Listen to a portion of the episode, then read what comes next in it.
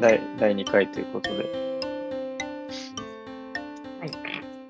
テーマは、テーマは、例の大問答からいただいて、食卓のセキュリティっていう。はい。えー、まあ、ざっくりあれやな。感想というか、なんかある。いやー、食卓のセキュリティを犯されてるなと思いました。自分の食卓を変えて。どどの辺のセキュリティですえー普通に夜ご飯夜ご飯どうしてるいやー、うんコロナになってからもうえらいことになって、まず以前、普通にどうしてたよ。以前は遅ければ近所に食べ行ったりしてたんですけど、うん、まあ、今帰ってきても空いてないし、そうか。え、そう家まで何時間え ?3、40分。ああ。え、残家業着しいたた、残業したらまあ、8時とかなっちゃうって感じ。そうそう。そしたらもうコンビニ一択しかないんで、マジか。それ、辛いな。そうなんですよ。俺は普通に定時やから、うん。空いてる店で食って帰っちゃうか、うん残り物で食っちゃうかだけど。うん。私もともとそんなに食べて帰ることなかったから、関係なし。あんまりえ、作ってたってこと毎回。出ました。偉い。食ってたか、めっちゃ残業の時は、あの1年目とか2年目の最初の頃は、お好きやああの都市伝でみんなで食べてた。あ製図室みたいなテンションであの、テイクアウトしてきて。ガーッとしてきて、マジで3、4人分ぐらい買ってきてそんなんやったことなかったわ。食べてました。えー、なんか、それ楽しそうでいいな。楽しかっまあ、一応、食卓のセキュリティで何が書かれてるかと言いますと、何が書かれたっけあれ、ちょ、これ、一巻読んでた、今。うん供給サイドのアップデートは進んでるけど、一方で難しいのは食べる側の問題。そうそうそう。だからアメリカの話やもんな、基本的に。そのファストフードとかはいろいろこう、チャレンジしてて、うん。あの、いろんなパターンが出てきてるっていう。やっぱスタバとかラッキンコーヒーとか、うん、ラッキンコーヒーって日本あるいや、聞いたことないけど、あるんかな。アフターデジタルで読んだぐらいやんな。そうそうそうそう。あれ、鍋もアフターデジタル読んだっけ飲んでない。あのーうんラッキンコーヒーだからネットで頼んで、な、なんかもうすぐ行ったら出てくるみたいなとか、デリバリーでそうだね、あったかい。んあ温かい。い状態でそうそうそ来るみたいなとか、うんまあ要はそのファストフードとかそういうコーヒーショップみたいなのが割とコロナに向いてんじゃんみたいな話うんそうそうそう。で、それこそさ、近くで、マクドナルドがさうん、コロナ禍でできてて、結構人いたりするわけ。う。うん。そうで、そう。で、今、画面見えてるのそうで、うんマックって、いつの間にか復活したなぁと思って、思ったなぁと思っただけね。うん。なんか謎肉問題バイクよく見ますよね、最近。バイク、あ、バイクね。あそうれ配達してくれてるってことうん、多分そうだと思いますけど。いもともとあったっけ、そんなん。や、なかったと思う。うんなんか服とか、ケンタッキーとかもやり始めてますよね。マックデリバリー。うん。うんなるほどね。ああ。まあでも、それは確かに家族連れ頼むわな、みたいな。うん。もしかしたら俺、チラシとか全然見てへんけど、入ってたんかな。そのあ、よく調べ入て、入ってるうん。そうそう、コロナで結構、V 字、V 字っていうか、回復っていうか、書いてて、その、うん要は2、3人のクーポうンん。とか入れとくと、まあ、結構頼まれるみたいな、まあうんそうやろまな、みたいな。まあとはいえ、だからあれだよな、食う場所がねえって話はあるよな。うんもう結局デリバリーしてみんなまあじゃあ家で食うのかって話なんやけど、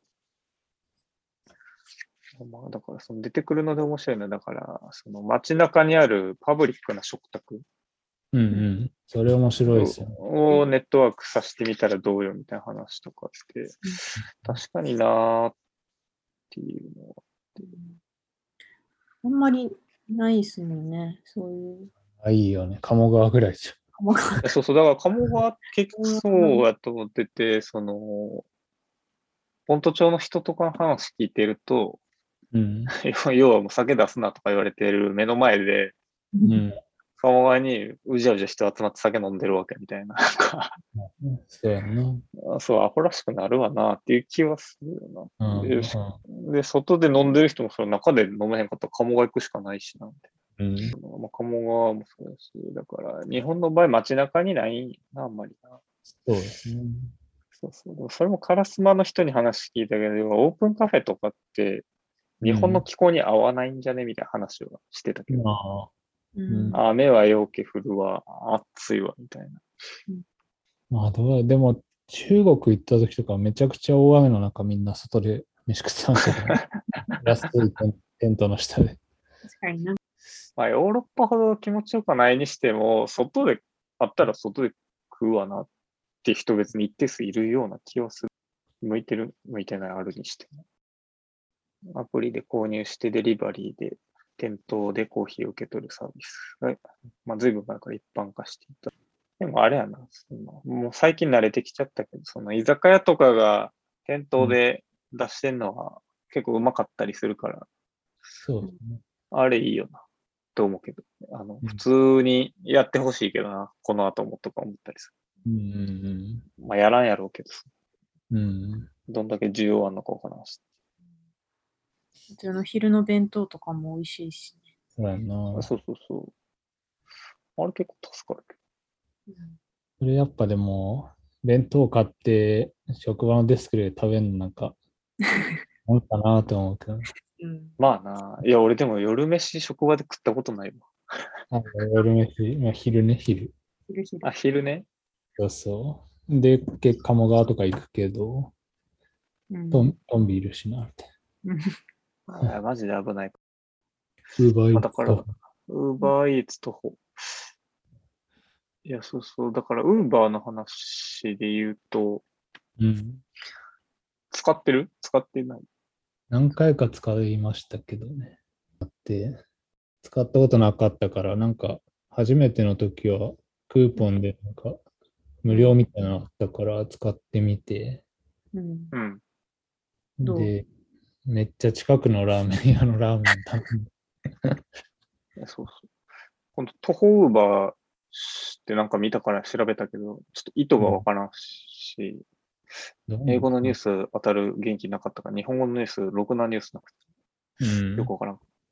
メルマガ、 メルマガにも書いたけどさ、うん。あのチョチョンキンマンショうん。ン、要はそのタタタンザニア商人うんとか、まあアフリカの商人とかで言うと、その、なんか、ついでで買ってくるみたいな話あるわけ。ううんん。なんか、ああの人あれ探してたなみたいなのあったら、そうスマホで動画流して、今これあるけど買うみたいなの聞いて、うん買うっつったら、まあ、そのある程度信頼関係なり、デジタルでマネーのやり取りができるから、うん。あの、買って持ってくみたいな商売が結構あったりとか、その、ネットで頼んだらマニキュア、ネイル塗りに来てくれるみたいなビジネスが結構あったりみたいな話とかあって、まあ、ついではいいよなって思う。だからそのマンションとかでさ、うん。うん。てか普通に職場の昼飯でもいいけどさ、みんな同じ弁当行くからさ、最近じゃんけんしたりしてねそうなえんや。けどさ、うん、夏暑くて、いやでも2人分ぐらいしか持てへんから、こう、うん。 1対1で食べそう、そういうことじゃん。ウーバーイーツってって思ったりするわけ。うんうんので、そう、子供食堂とかもなんか調べてたよ。子供食堂って何飯食えへん。ああ、そうい貧うこと困家庭の子供か。はいはい。それは無料でなんか食べさせる。おーそうそうそう。で、そう、さっきそう、これ調べたらさ、すげえ、どのホームページの広告もこれになっちゃったんやけどさ。なんかおークッキクーやッ。キー、クッキー追われまくってめっちゃ怖い。俺は。いや、最近なんか本当すごいです怖っよ。と思って。あでもあのうちに今インターンで学生の子来てるんですけどその子はなんかサークルで NPO のやつやっててうん。まさにこの子ども食堂やろうとしてもなんかいい場所がないってずっと、ああ、それどういう条件うん。やまあ、まず学生が借りれ学生が主体でやってるので金銭的なこととうんはいあとアクセス的な感じ。うんうんあのその何個か持ってる場いや所。何何も持ってなくて何も持ってなくて困ってるってことは、まだ何もしてないってことになるんじまあ、してしてないけど、でも始めるにしても、どこから借りたらいいんやろみたいなゃ感じなで。いあーあ、そうか。てか、まあ、インターンってことで今学生ってことやから、今まさににあそうそうそう。新規サークルっていうか、まサークあ、活動で、そういうのやろうとしてるんだけど、どうしようなってるほど。ね。うんはいそんなんさ、町屋やな。間違行政とか普通にこそ持ち歩くの空き家とかポンって貸しちゃったらいええなやんいな。そうマジでそう思いました。なんか、いい、いいおじいちゃんとかに。だからね、めっちゃいいそのれにちょっと事業化しよう、それ。ね、それ結構なんか、いろいろ面白そうやなと思え、てかめちゃくちゃニーズある話やし、てかその、要は、その、そうそう、だからこの藤原達さんって、はいはい。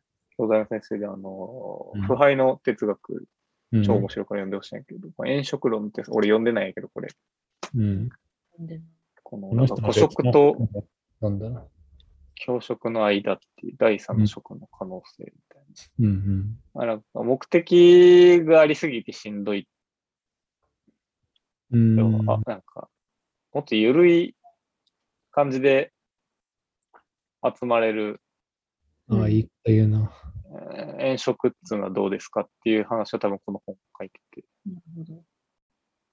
そうそう。なんか、そうそう。だから、その、食卓のデリバリーの中も、そのランチがもともとパブリックなコミュニケーションの場であったみたいな話が、うんいつの間にかその、レッドブルでうん。あの、ぶりなんか流し込むみたいな飯の感じになったのが、だから20世紀頃って話で、まあだから同じような話やなって気がして。うん。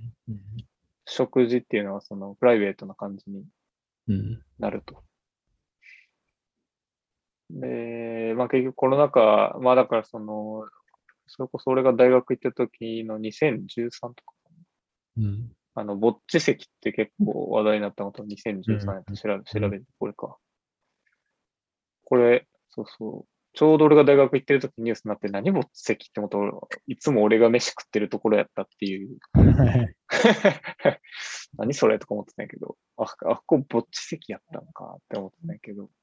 えー、それなんかあれ、仕切りがあるあるんですかあ、そうそう、あの、いわゆるあれや、一覧うはいはいはい。みたいな感じ。あーまあだから今の全く一緒の状況やなそう結構便所飯みたいな話も、だから当時、うん。ありましそたれぐらいか。それぐらい。もうちょい。いに出てきてたワードやった気がするんだけど。そうそう。まあだからそれこそそういう子供食堂があれまあは、この遠食の事例として書いてて、うん。まあその別に来たい時に来るし、誰かがいても話さなくてもいいし、うん。まあその NPO 側の大人のおしゃべりの場にもなるっていう話。うん。うん。うん普通に街づくりとかっても親和性高いと思うんだけどな。うん。そうですね。学生がやる気あって場所がないんやったら、そんなマッチングの問題やん。かって気がするんだけど。そうですね。なんか結構その、空き家だと割とこう芸術家とか、うん。あと、まあ、スタートアップとか、そういう人に対してのあれはあるんですけど、うんうんあんまりこういう子ども食堂とか、うん。そういう系には確かに何もしてないな。でもお宝バンクって知ってる最え近ーそうねなんか見ました、それ何やったっけあのー、クラファンっぽいやつ。クラファンではないんやと思うんやけど、その、なんかこういうことやりたいと思っているみたいなのをはいはい募。集して集まったら実際動くみたいな。これがどれぐらいい有効なのかわからんけど、あるはあるんですよね。うんプラットフォームがすでにただね、なんか機能してるように俺はあんまり感じてないんやけど。ですね、これ。あ、でも、書いてんのは、プラットフォームは行政やけど、えっと、提案は NPO とか個人とかいろいろ。書いてるって、その、えっと、こういうことやりたいっていう人なのか、こういう場所あります、こういう空き家ありますよっていう。ああ、提案、内容によよりけりやと思うけどな、と誰に対してごちょっとね、よく、って言ってるのぶっちゃけよくわからへんな。だからさ、こういうのをちゃんともったレいギュなレーいションな。決め決めてる感じでええんからな。なんかガス抜きみたいになってんちゃうかなって気がするけなんかやりたいことはなんとなくわかるけど、ちょっともったいない。ど。要求だけみたいな。うん。なんでもありやな。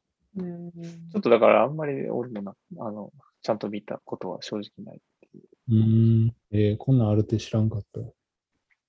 そうなんですけど、なんかね、役に立つ、立たない、立ってんのか立ってんのかよくわからんもんとかいっぱいあるん実は。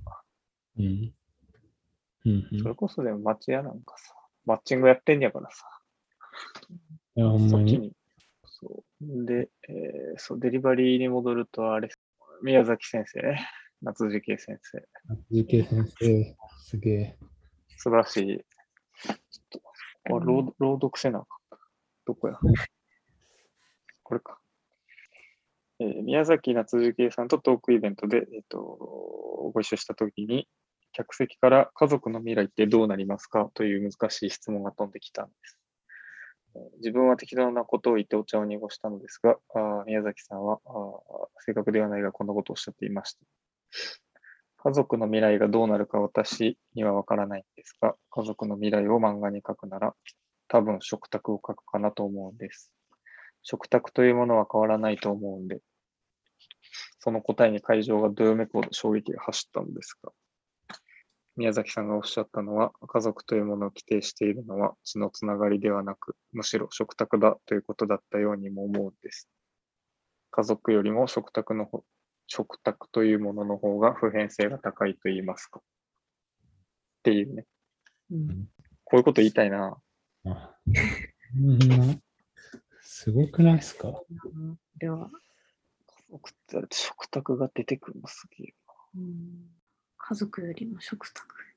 しかもその絵がなんかなんとなく浮かびますからね。そんな、宮崎先生の映画な。うん夏樹系先生の漫画に出てくる家族、マジでめちゃくちゃバグってるからね。ね、そうなんや。バグって、いやバグ、なんやろ、こういうもんだよなっていう感じなんやけど、バグっていうっていうか、なんか、うんあれみたいな。俺がバグってるのかみたいな。こっちの方が、みたいなところあるから。うんまあ、だからそういう話と、古食、炎食みたいな話っていうのは結構、うん。う全んく同じパラレルな話、うんめちゃめちゃ単純化して言えば、その、家父長制っぽいものから、まあ、一応個人主義の時代みたいになって、うん。で、多分古食みたいな話になって、うん。えー一方でそのコロナみたいなので、やっぱコミュニティ大事ちゃうんみたいな言われてるとこには、炎食みたいな話が出てくるわけだ。うんだから、その、新自由主義っぽい個人主義ではもう子供たち食ってけへんうん。やんって話で、共共助でじゃあ、飯食うかみたいな話。うんってなると、未来の食卓はどうなるんですかね。そうやな。ねいや本当このなんか、食卓のセキュリティの冒頭で書いてあるみたいな、パブリックな食卓って、そんなに考えられて、考えられてないってことはないかもしれんけど、考えたことなかったなって感じですね。うん。うん。ないなぁ食卓なぁそれで言うと、高校の時とかあれやなその女子って集まって弁当食うとか、うん。ああるよ、あるよな。あれは何やったんやあ。何やったんやろ。なるほあれでも男子って集まって食べない。もう席で、席で食って近い人と喋るぐらい。あ、そうそうそうそう、なんか、ある種遠食、遠食だよね。うん。なんか無無目的、弱目的的食べ方してたよ。少なくとも俺は。ど。うん。うん。中学の時はもう昼休み飯なかったけど。早弁してて。そうですあれはあれ、あれはあれで何やったんやって感じ。高校とかそんな感じでしせやな。なんかだからあれ結局スポーツとかしてるとそうなるよな。だからその、た。ああ、そうです。食っつうのはその、栄養摂取であり、 タイミングはその体の調子に合わすみたいな感じだったもんな。 うん。そうか、だから全然、そうか、私ら本当に昼とかコミュニケーション、まさに、最も重要な社交の時間ってやつや。そうやん な。そうやんな、なんか、すげえ、ヒリヒリしてたもんな、弁当。 なんかうんそれで、だって自分がどのグループに属してるのかみたいなのが、すぐわかるから。あれやんな。いや、やったな。いや、でも男子多分そういうの全く気づいてないっていうか、ほとんどちゃってあの、多分。興味ないし、ね。そうそうそう。今どうなってんだろうね、確今かに時。 コロナ喋やし。え、どうなの黙って食べるみたいな。黙食。あとなんいやかー小学校とかは黙れないから逆になんかアニメとか流してるって言ってました。あのダメじゃん。それ教育としてどうなのね。まあ何流してるのかわかんないですけど、なんか。まあとりあえず、ねえ。えーいやでもマジで思うけど、アニメとかの訴求力半端じゃないよ、甥っ子見てて思うけど。ううんん。あの、やっぱね、動いてる絵とかうん。の破壊力がすごいんやと思う。注意喚起力っていうか、だから。うん。だから YouTube とかも基本的に同じやり方や。はいはい。あのなんかすげえカット割りしてみたり、字幕バンバン切り替えてみたり、まあ見たことほぼないから想像で喋ってみるけど、うんうん、多分ああいうの子供見るんやと思うわ。それこそちょっとなんかうん怖いっつうか。まあね、あの、俺が読んだ本によると、その、デジタルで読む、読む脳みそと、紙の本で読む脳みそうん。は、あの、使い方が違うって話はあって、うん。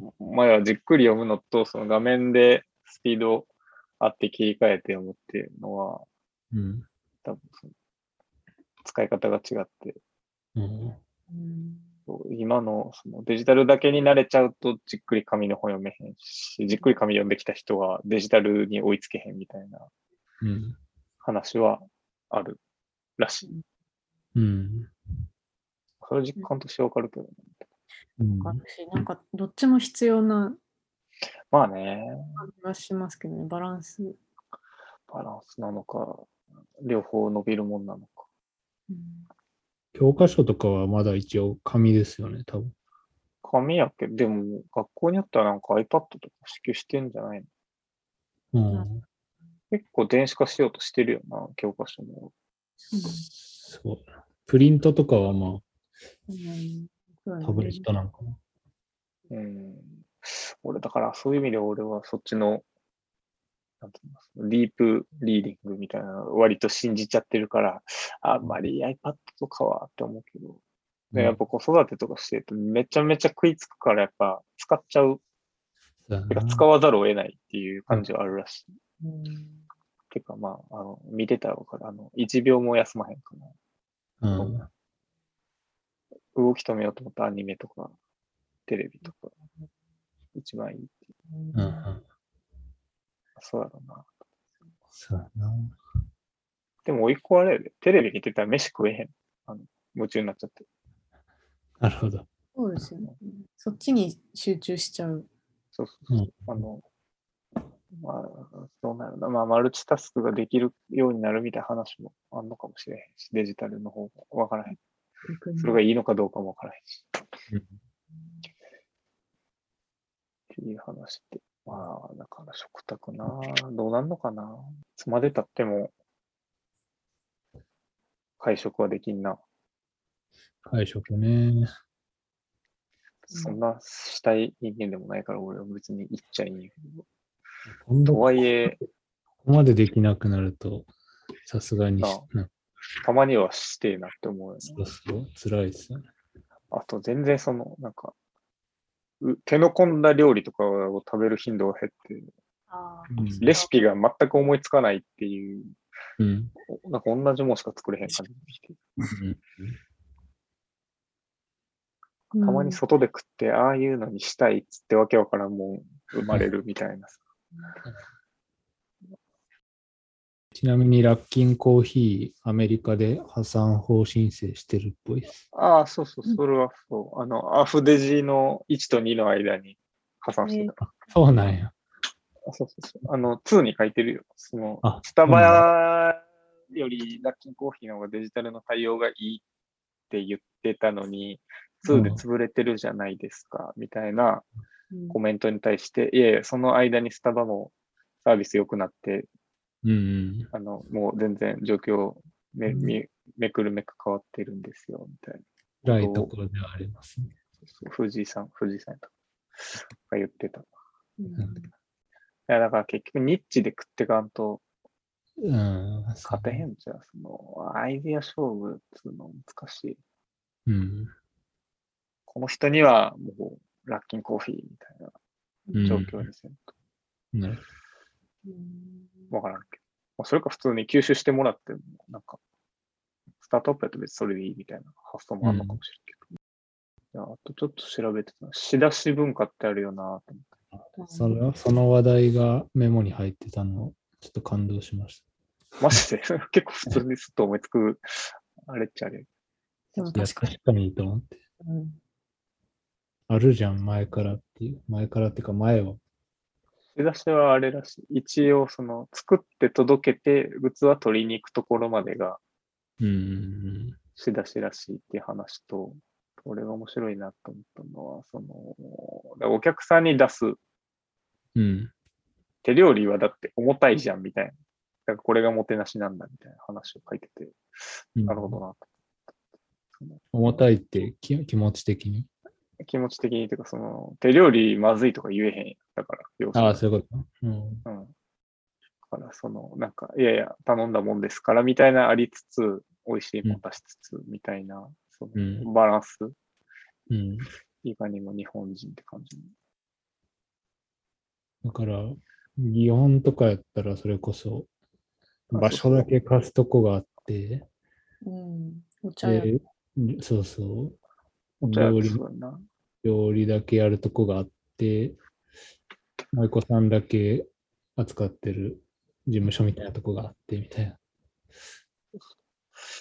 なんか読んでたらね、まあだからその教教進化というか、その呉服屋とかと共生してたみたいな話、なんか呉服じっくり見てもらうのに、その飯頼んでみたいな、なんかよくあるけど、うん。こととか、あと法律的なあれもあるんやろうけどな、その料理していい防火地区みたいな話もあるやろうし、うんうんっていうのは聞いたことあるけどな。フォント帳とかはその防火地区的にお茶屋が多いっていうか、うん。ああ、できひんってことか、そこでは。あのまあ、でき今できるけど、まあそういううん。都合もあんねんな。キッチンの面積取れへんとかさ。なるほど。一応、うん仕出しの話して、ウーバーは、その、ああダイれヤかモンドの超初期の第2回で、うんデリバリーのやつかデリバリーをで雨の日に頼むのは倫理としてどうかっていう話があったけど、はいやっぱり改めて考えても、そのこ個人の問題じゃなくてシステムの問題として捉えろ。そもそも倫理の話にするな。っていう結論に賛成ですって感じやな。うん。けどでもなんか感覚としてはちょっとなんそうやかな遠慮したい気持ちになる。いや、まあ、いや、そう、それはわかんないけど、多分それが危険やっつってんの、これ、な個人の責任としていくと危険ですらっていう。いや、そうなんやな。結それ局、はかわいそう、うん、なんかそのかわいそうっていうこと自体がその構造に加担するっていう話やと思うけど、うん。それって消防士の話出てくるのはそこでしたっけああ、それそれそれ、あのーリスクの肩代わりじゃないそうそう公務そう。そう公務員は、えーそうそうそう、公務員なら危険な目に遭わせてもいいのかというところはありますけれど、お消防士が火災の中に飛び込んでいくことを倫理的にやましくと思うことはないはずで、員うんそれはなぜかというと、彼らの生活、職業をみんなの税金で支えているからなんだと思うんです。うんうんまあだから、その合意があるって話だよな、これ多分な。うん。そのコスト負担してる側も危険を肩代わりしている側も、うん。まあだから、ある種合意があるとちゃんと信頼関係ができるっていう話で、なんかその金で生産するっていう考え方になると、うん。要するにウィンウィンの関係なので、うんえー、なんつうのこの違いってすごい微妙だよな。うん難しいですね。めっちゃ、あうーんだから、ウーバーの倫理で言うと、雨の日は値上がりするから、うんそ。こにサービス入ってんだから別にやましく思う必要ないだろうみたいな、うん一応合意こ合意、合意とも読み取れますもんね。うん、ただそれをでも、うんやっぱりそこには主体性の話やと思うけどな、そのウーバーのうん、なるほどや。ってる人とか消防士、まあ、だから消防士はおそらくうん。それなりに主体性というか、うん。あの自分の認識のもとやってるって、まあ、少なくともそういう合意になってるから、なるほど。あいいけど、ウーバーの配達員が果たしてそうなのかって話はうん。あるし、そこ市場原理における交換でしかないってみんな下じ、まあ、消防士においては、うん。それをその交換原理、商品交換でみんなしちゃうと、うん。あの金払ってんだから、焼けたって知ったことじゃないみたいな話になっちゃうので、経緯の問題っつうか、うん。まあ大半の人は敬意を表したいと思うはずなんです。こっちは税金を払ってんだから、それで死んだからといって、それも仕事のうちだろうという人もいるとは思うんですけど、でも、おそらく世の大半の人は、ちゃんと敬意を表したいと思うはずなんです。うん。い不採、不採論です。や、完全に負債の話だなと。うん誰とこもれデリバリーの人たちは、その、敬意の対象じゃなくて、うん。要するに資本主義におけるうん。奴隷うん。として扱われてるってことが問題になってるって話で、やましさを感じるんやったら、その個人に頼むやましさっていうシステムに加担してるやましさを感じるべきやろって気がするけど。うん。まあとはいえ、頼むか頼むかの問題は残されるんやけど。それで言うとどうなんだよな。そもそも Uber Eats 使うなみたいな話になるのか。うん自分で行けっていう。いや自分で行けっていうか、その Uber の経済圏に加担することがシステムに加担する話っていう捉え方をすると、なんつうの、個人に対してやましさを感じるのとはまた別の話になるじゃんうん。雨の中、誰かに運ばせるってことをやましく思うのは、まあうん、やめようっていう話やろ、これは一応。そうですね。じゃあ、その時に頼むか頼まんかどうしたらいいかっていうのを今考えてんだけど。いやー、難しいな。その、ウーバーの配達員やってる、他の食いぶちが仮になくなったとして、それ仕方なくやってるっていう人からしたら、頼まれない方が困る。いや、どうなんやろ頼む、どっちかというとでも、頼むからその仕事しかなくなる方が正しい気はするけど。ああ、なるほど。そうか。結局だって、ユニクロの工場の働き口がなくなったら困るかもしれんけど、それってみんなが安い衣服買うからユニクロしか働くとこなくなったみたいな話だ。なるほど。ってことは加速させちゃってるのか、知らぬ間に。まあ、使えば使うほど加速はさせるんじゃないまあ、だから使ったとしてもシステムに対してアプローチするか、うん。で使わないからっつって別にそれを正当化されるっていうか、その、結局、自分が使わなくても誰かが使うので、だから要するにもう構造そのものと戦うしかないって話。ああ、そうなんですねなので、えーまあ、個人として困った時は使ってもいいんじゃ ないわかんないけど。でもそれしゃあないよな、多分。うん。その一個一個個別の問題として捉えること自体が罠なわけやろ、だって。そうですね。うん、そこは思い悩まずに、倫理の問題にせずにうん。使うと。うん一方で、システミックな問題としてちゃんと考えよう。うんうんうん。スタンス。そうですね。資本家に矛先を向けようという。そうなああ、だからエッセンシャルな人に対しては、基本的にだから医者とか今看護師とかそうだけど、いや、保証、我が国はあんまないっぽいけど、他の国とかしてんだもんな、とかって。いや、今思ってたのは、その、エッセンシャルな人たちが、その、我々の危険なりを肩代わりするうん。うん。正当性っていうものは、うんどうやって担保されてんだっけって思った時に、それなりの保証の話、まあ、だから警察とか多分消防士はそれなりにその、保証というか保険的なものがあんのかどうか知らんけど、うん。あるのプラス、多分経緯というか、うん。まあ、あと、その、それなりのお給料みたいなこと。うん。それもな、難しいな。まあ、医者とかはやっぱ尊敬されるうん。わけじゃん。うん必ずしも危険にさらされてるわけじゃないけど。コロナとかはそうだけ保証って結局やっぱり保険とか金銭的な、ど。うーん。まあそうか。お金と経緯ぐらいしか思いつかへんな、なんか、うん。今、パッと。まあでも、そうな。まあ、経緯っつっても、その、ちやほやされるとか、そういう話じゃなくて、やっぱりその、尊敬に値するうん。っていう感じやろう。で、それが結構、やっぱ重要なんじゃないのわかんないけど。うん。わかりにくいとこやけど。うーん、とは。オイシックス送ってきてたよ、オイシックス。美味しいです。